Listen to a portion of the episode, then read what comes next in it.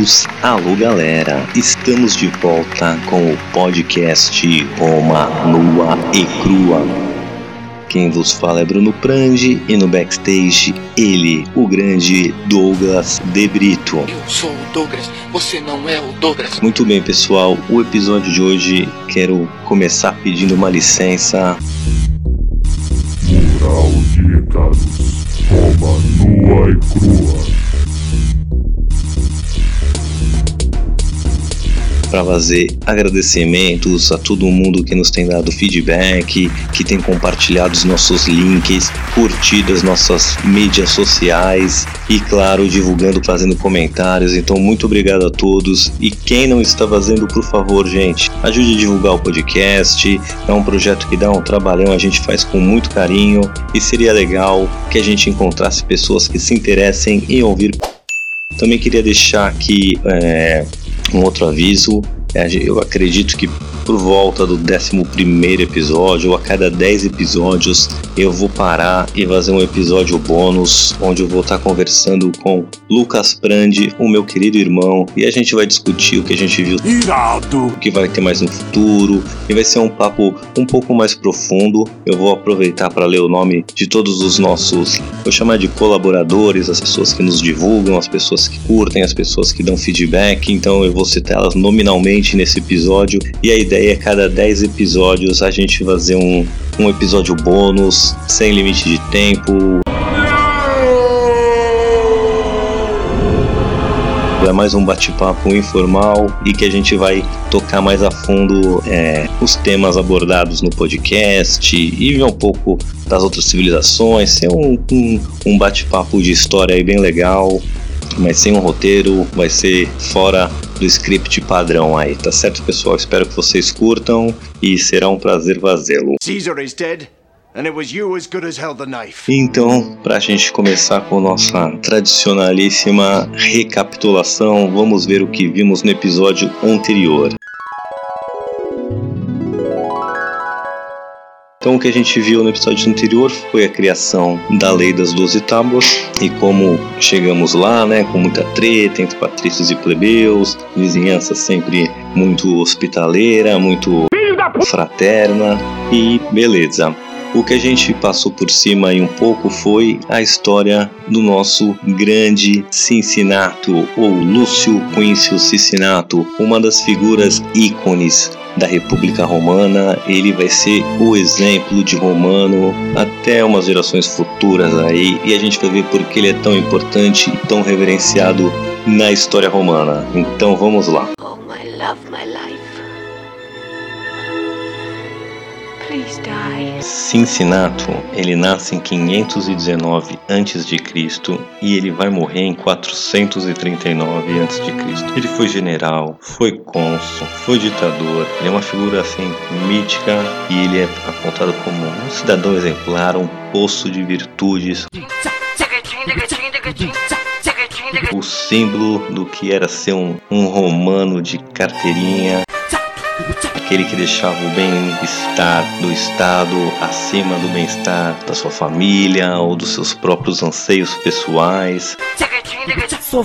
Ele é retratado como o quê? Como o verdadeiro guerreiro agricultor. Aqui tem coragem. Porque lembra naquela época precisava ter terra para lutar no exército e nada era mais referenciado que o trabalhador rural que quando a necessidade chamava, ele largava enxada, a foice e pegava a sua espada. O resumo, o Cincinnato in a nutshell, é o que é. É um homem humilde que acaba recebendo poderes absolutos para lidar com grandes crises, resolve a parada toda e depois, por livre e espontânea vontade, abdica o poder e volta para a roça para carpinar, plantar e colher. O Cincinnato é da primeira geração que vive exclusivamente sob a República. Ele, quando ainda era criança, ainda nasceu na época dos reis, mas assim, desde que ele se entende por gente, Roma é uma república. Então, podemos dizer que ele é a primeira geração 100%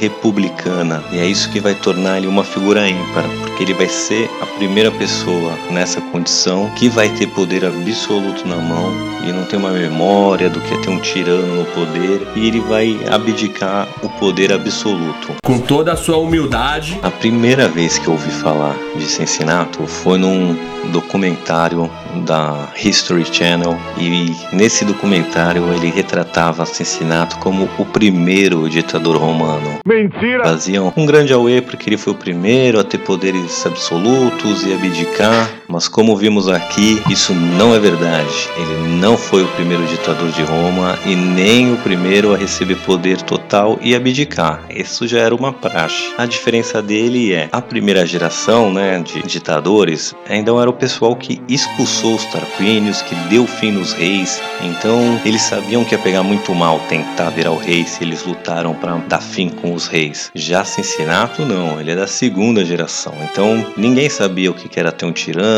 aquela imagem do, do, dos reis sendo algo maléfico já tinha ficado para trás. E ele também tinha, como eu posso dizer assim, um, um um, um, um carisma. Ele era realmente muito querido e se ele tivesse tentado tomar o poder, provavelmente ele conseguiria sem nenhuma resistência. Era, o pessoal realmente tinha essa admiração por ele. Me engravida de trigêmeos, por favor! Mas não eram todos que tinham essa admiração. Como eu disse no documentário que eu vi, né?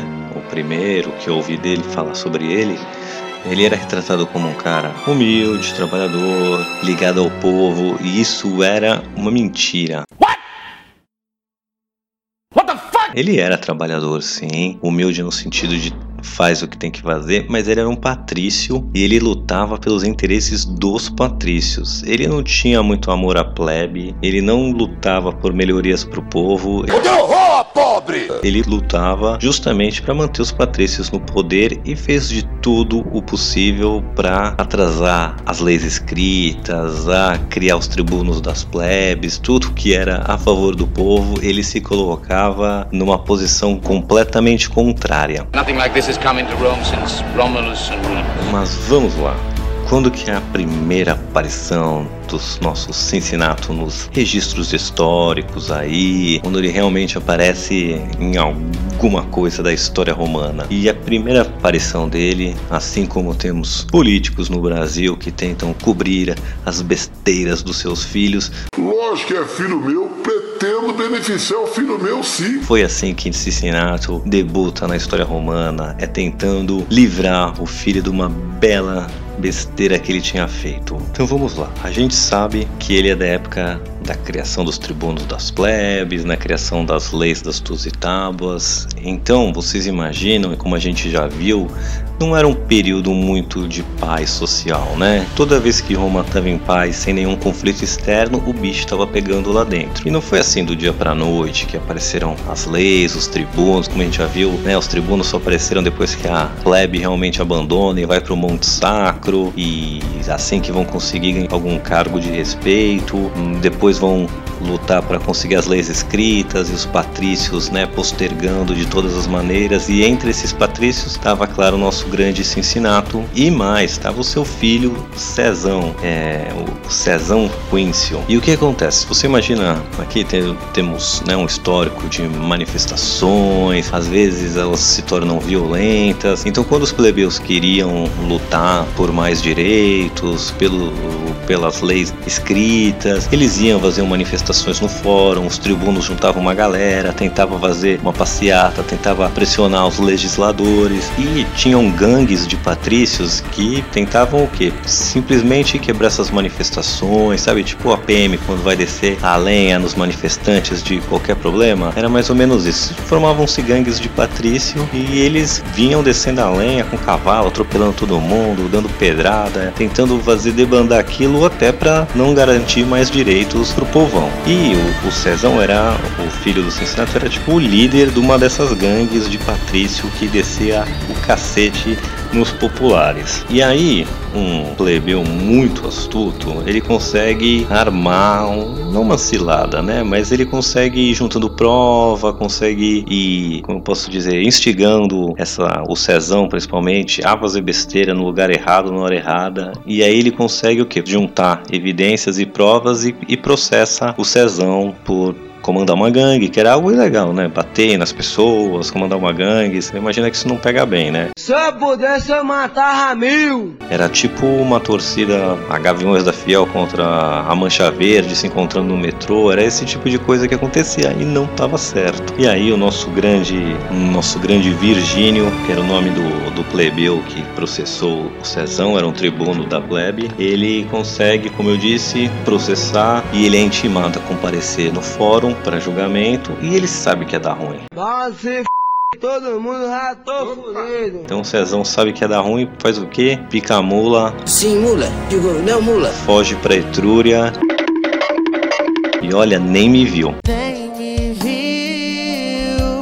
Só que quem fica para trás? Papai, o nosso Cincinato. E aí, como o filho é meio condenado à reveria, o, o pai tem que pagar uma multa violenta, muito alta, e ele acaba ficando pobre. É assim que ele entra na história de Roma. A única coisa que sobra pro Cincinato depois de pagar pelas, pelas presepadas do Cezão é uma, um pedacinho de terra ali às margens do rio Tibre. E aí é dessa penura que nasce a lenda do Cincinato. Então, em 460 a.C., ele é eleito um dos cônsules para aquele ano. E aí os plebeus já ficam um pouco em choque porque sabem que aprontaram pro filho dele, ele pagou o pato e agora ele como cônsul vai vir em cima deles. E ele realmente faz isso, mas assim, não diretamente. Ele, como cônsul, bloqueia todas as tentativas do, dos plebeus de adquirir mais poder, de mais de participação. Está incluso nisso as leis das doze tábuas. Então ele faz absolutamente tudo para barrar qualquer reforma que dê um pouco mais de direitos e, e poderes aos plebeus. E aí os cônsules lembraram uma vez que tinham dois cônsules por ano e basicamente o ano passa assim: cônsules e senado de um lado, plebe e tribunos da plebe do outro, e nada acontece porque uns vão bloqueando os outros e o ano fica assim. Ninguém, Roma fica estagnada, nada acontece. Aí o Senado passa uma lei proibindo a reeleição. Então antes você podia se reeleger, agora não. Você ia ter que esperar um período, se você foi tribuno da plebe ou se você foi cônsul, e você tinha que esperar um, um tempo para poder concorrer de novo. Não podia ficar querendo se, se reeleger no ano. Porém, os tribunos da plebe completamente ignoram essa lei e se candidatam para reeleição. Aí o Senado vai atrás do Cincinato para falar: cara, olha o que os plebeus estão fazendo, os caras estão ignorando a lei, a gente precisa de você lá, você é nossa referência. Então, cara, concorre aí para cônsul de novo que a gente vai votar em você, vai dar bom. E ele se nega. Aplausos para o nosso Cincinato.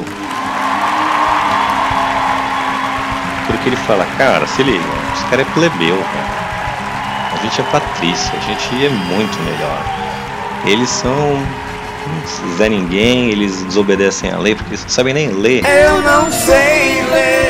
Eles não sabem nem, nem entende a lei. Eu não vou fazer isso porque eu estaria me igualando aos plebeus e eu jamais vou fazer isso porque eu sou muito melhor, eu sou patrício. Não se junte com essa gentalha. E ele não se reelege, e que é uma atitude louvável, vamos deixar aqui bem claro. Aí ele volta o quê? Pra sua, sua fazendinha, pro seu sítio, só que não demora muito para ele voltar na cena política. Só que ele vai voltar no melhor estilo. Ele vai voltar como ditador, com poderes absolutos. Então em 458 antes de Cristo, os Ecos, uma tribo vizinha, estava causando. Então um dos cônsules do ano vai lá, o Lúcio Minúcio Esquilino Algorino. De Alcântara, Francisco, Antônio, João, Carlos, Xavier de... Ele vai com o exército para dar um pau nesses ecos. Mas não dá muito certo, porque não temos muitos detalhes da batalha, mas o que se sabe é que os ecos conseguem encurralar o exército romano, cercar eles e eles estão numa posição hiper vulnerável. Ou seja, algo tem que ser feito, senão o exército seria aniquilado.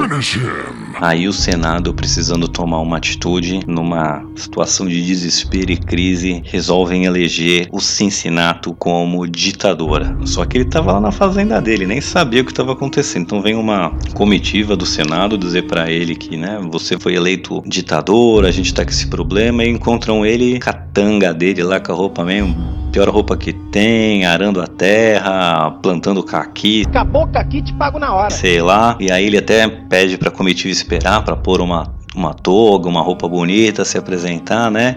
E aí ele é comunicado que vira ditador e vai para a cidade levantar um exército para ir salvar o exército que está lá encurralado pelos ecos.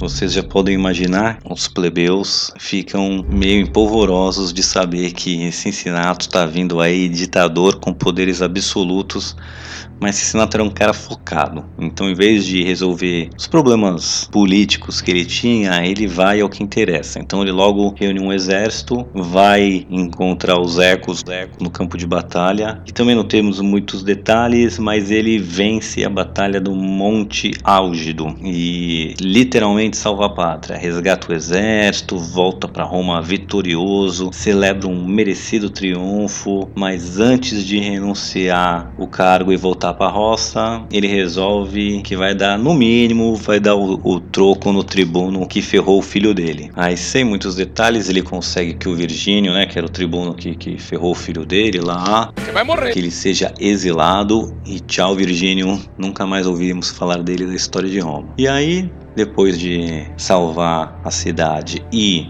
dar um fim no, no inimigo, ele abdica do poder e volta para sua fazenda, volta para sua terrinha. E aí que cria-se essa lenda maravilhosa do Cincinnato. Ele ainda vai ser um ditador outra vez, mas é aqui que ele faz o nome dele. E por quê? Porque como eu disse, ele tinha muito apoio, ele salvar o exército foi levou assim as ações dele lá em cima. O cara tava com por cima da carne seca. Já era uma geração na nascida sob a República, então se ele quisesse ficar no poder e se instalar lá para sempre, ele teria quase nada de resistência, seria fácil para ele fazer isso. Mas ele não faz o que é fácil, ele faz o que é certo e Cincinnato abdica do poder, vai para a roça mais uma vez e aí ele vai ficar anos e anos na roça, sem, né, mantendo ali um low profile, de boa na lagoa. Só anos e anos mais tarde ele vai ser convocado de novo para ser um ditador, mas nessa hora seria para resolver uma treta interna. Um tal de Espúrio Mélio Ele estava conspirando para se tornar rei. A gente vai ver mais da história dele na próxima semana. Mas ele era um, um cara que conspirou ali, aproveitou um momento de crise para tentar tomar o poder. E o Senado, desesperado, recorre ao nosso herói para que em menos de um mês acaba com essa ameaça, dá fim e volta de novo para a roça, velho mais uma vez. Você é o bichão mesmo, hein, doido? Então a gente vai ver essa história a fundo na semana que vem, quando a gente vai percorrer aí um período de crise em Roma, com essa tentativa aí de, de golpe de Estado. Mas o que eu quero que a gente grave hoje, pessoal, é que Cincinnato foi o primeiro ditador que poderia realmente ter assumido o poder e abdica. Ele foi um general, ele foi um cônsul, ele foi ditador duas vezes, ele resolveu tretas que pareciam não ter solução em menos de um mês. Ele, depois de resolver as tretas, ele voltava pra enxada para ficar colhendo caqui, plantando tomate, sei lá, nem tinha tomate ainda chegado na Europa nessa época. Mas é isso, pessoal. Agora, como eu disse, né, a gente não tem registros históricos, a gente ainda está numa fase da, da história romana que é mais lendas e tradições orais do que historiografia mesmo, assim, sabe, hardcore, com documentos. Então, como eu disse, como veremos, em 390 antes de Cristo, Roma vai ser saqueada, queimada e depois de lá, a partir de 380 mais ou menos, né, que até a cidade se reconstruir também ainda fica um período ali com, com registros meio toscos e imprecisos, mas de 380 para frente vai ficar uma maravilha, história de verdade e a gente já tá chegando lá. Então, por que, que eu tô dizendo isso? Só para dizer que acredita-se que a história do Cincinnato também tem um, um quê de, de uma pintura ali para ficar mais bonita, ficar uma história mais, mais legal, para ser um exemplo mais forte para todo mundo, tá? Então, mas provavelmente é uma história que foi um pouco mais como posso dizer, colorida, para ficar mais amigável, para passar uma mensagem melhor para as futuras gerações de Roma. Agora, antes de gente acabar, só fazendo um paralelo aí da história romana com a história americana, tá? George Washington, que foi a principal figura da independência americana, ele era conhecido como Cincinnato americano, tá? Porque logo depois que, que os americanos vencem a guerra contra os ingleses e conseguem a independência, a primeira ideia da elite americana era não era virar uma república, era sim se tornar uma monarquia e com George Washington como rei deles. E o George Washington se nega, se recusa a se tornar rei e é por isso, por essa recusa do George Washington que Estados Unidos virou uma república. E aí até um, um governador que era um oficial lutou junto com o George Washington abaixo dele, vira governador do estado de Ohio e resolve rebatizar ali uma das principais cidades ali de Cincinnati, né? Em honra ao Cincinnati e ao Washington. Então, quem já ouviu falar da cidade de Cincinnati, em Ohio, é por causa do nosso Cinsão, é por causa do nosso Cincinnati, pessoal. E é isso. Por hoje é só. Espero que tenham gostado de aprender um pouquinho mais aí dessa figura tão importante desse é, o, o Cincinnati vai ser a figura romana até chegarmos em Skip o africano que vai roubar os holofotes. Porque até então você quer um exemplo de um homem de bem, você pensava em Cincinnati em Roma. E ele foi extremamente importante para a história romana e do Ocidente. Podemos até ver aí a referência americana a ele, o cara que não tinha medo de trabalho pesado, que não tinha medo de guerra, que pegava qualquer situação e dava jeito e depois largava tudo para ir arar terra, para ir pegar na enxada mesmo e plantar os seus caquis. E vocês vão poder acompanhar junto aqui com o podcast como a elite romana vai perdendo esse estereótipo de trabalhador braçal que pega nas armas na, na situação para virar. Vocês vão ver o que vai virar a elite romana, mas isso vai ser, na época do Império, vai ser já completamente avesso do que era o Cincinnati. E a gente vai poder acompanhar essa, essa transformação junto. Então fica com a gente. Semana que vem veremos primeira crise romana como ela vai se desenvolver, como essa crise vai se desenvolver, abrindo a porta para aproveitadores como o Espúrio Mélio e também vamos entrar no só o primeiro passo, no primeiro conflito de grande escala romana, o conflito com Veios, uma cidade grande, uma cidade poderosa. Então a gente vai ver o primeiro conflito de titãs de Roma. Fica com a gente, pessoal. Até semana que vem e muito obrigado.